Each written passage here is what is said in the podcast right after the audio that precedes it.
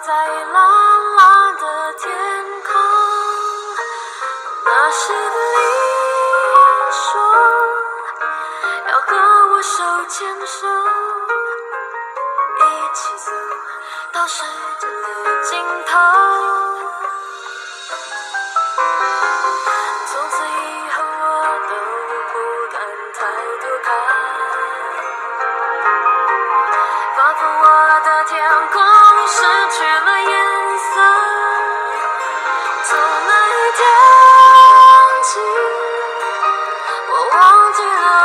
了呼吸，永远永远不再不再哭泣。我们的爱过了就不再回来，直到现在我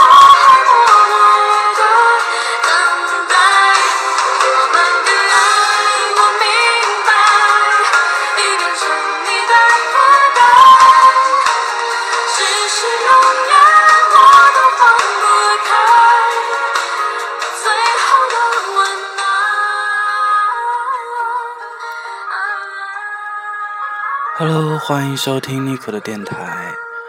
今天我想说三个发生在自己身边真实的故事。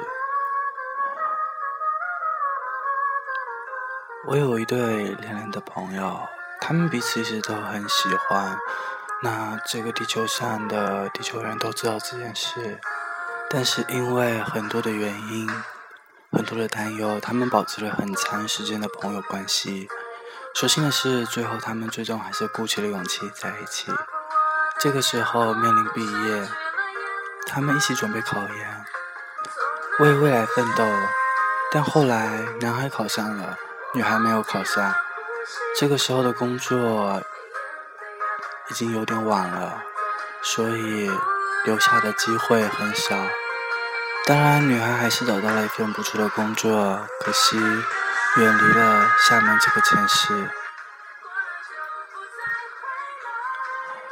诸位朋友，只能在身边默默的祝福他们，但是觉得这一切真的很难。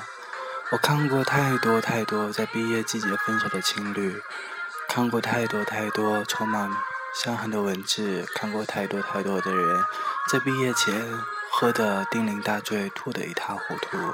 我们不得不现实的想一想，想想现实。但是男孩做出了一个让大家意料之外的决定，他放弃了读研，跟女孩选择了同一个城市工作。如果现实叫爱人分离，难道我们就不能去改变现实吗？如果爱的代价太大，难道还有比代价一生幸福更大吗？第二个故事是关于一个很漂亮的学姐，我们学校每一个人应该都有听说过她。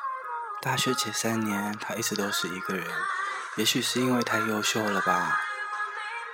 喜欢的人很多，但感觉的人却很少。大四的时候，终于看到她和一个学长牵手了，正是一对璧人。他们都是准备出国的。这个故事应该就是现实中的王子和公主的童话吧？可是老天好像不愿意让恋人过于幸福，最后他们拿到的整整不是同一个国家。都说异地恋不靠谱，何况他们还是一国人。在一起不是很久，女孩漂亮，男孩帅气，周围的人有太多太多的诱惑，我们甚至想不出他们不分手的理由。我们很识趣的不过问他们的关系，只知道出国后，他们的生活各自精彩。直到三个月前，就在他们毕业的半年后。校内上，他依然在他最好朋友的位置。昨天，他们上传了一张笑得很开心的合照。谁说越美丽的东西越脆弱？谁说距离会抹杀掉爱情？仿佛被你看到，你说过什空洞。深深感情也可以被删除，只需要付出三天的沉默。谁知道结果？第三个故事，也许你们不相信，因为一开始我也觉得很惊讶，不敢自信。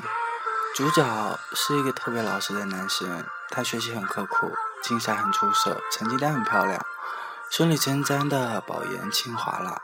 保研之后呢，他录的清闲，并想介绍个对象，他是多么靠谱的一个人呐、当然，肥水不流外人田，赶紧把身边的女性的朋友全部都介绍给他认识。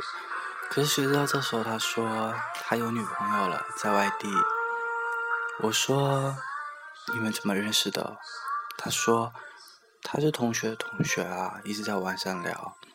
那我当我们当时就喷了，我说我靠，什么年代了还搞网恋？那个女孩还以为在天边的地方，还没有见过面。拜托，这是小学生都不爱玩的游戏了。我说你作为一个大年有为的青年，你不能这么玩了啊！再说了，哪个网网恋不是见光死啊？反正总而言之，嗯，我把我损人的天赋发挥的淋漓尽致，可是他还是一副很悠哉悠哉的模样，说要把他接到城市里面来。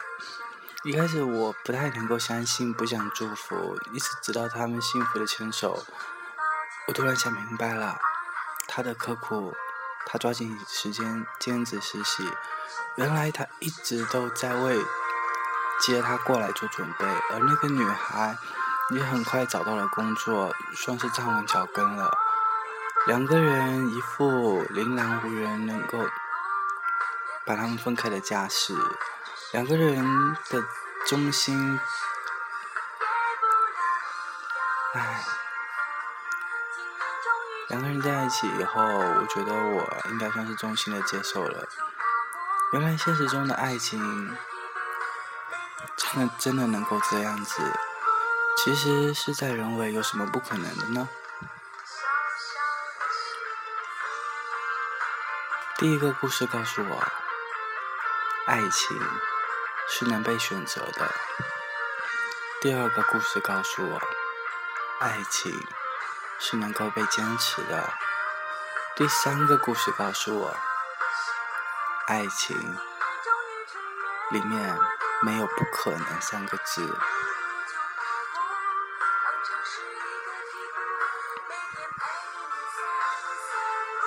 其实我只是想讲一讲故事，给你们一点点的勇气，告诉你们那些仍爱仍然相爱的恋人，你们是何其幸运啊！你们还能选择，还能坚持，还能期待一个不可能的故事变成可能。如果哪天彼此走远了，请千万不要怨恨现实。只是爱的不够。如果爱，有什么不可以呢？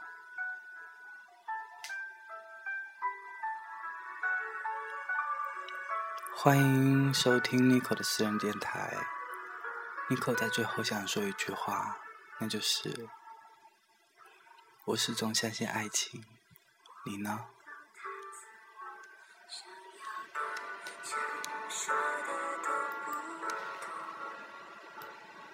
做一个假动作，要离开我，不想再分分合合，情感勒索，别再说，不必解释什么，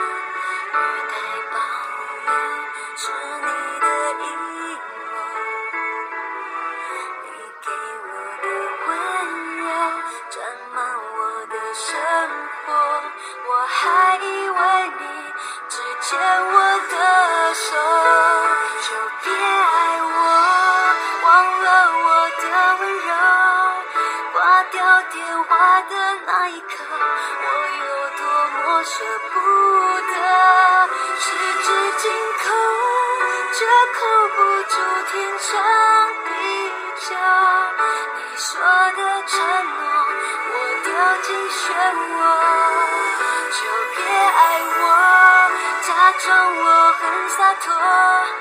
原来我为爱努力着，跟自己说你爱我，为爱执着，最后还是选择自由。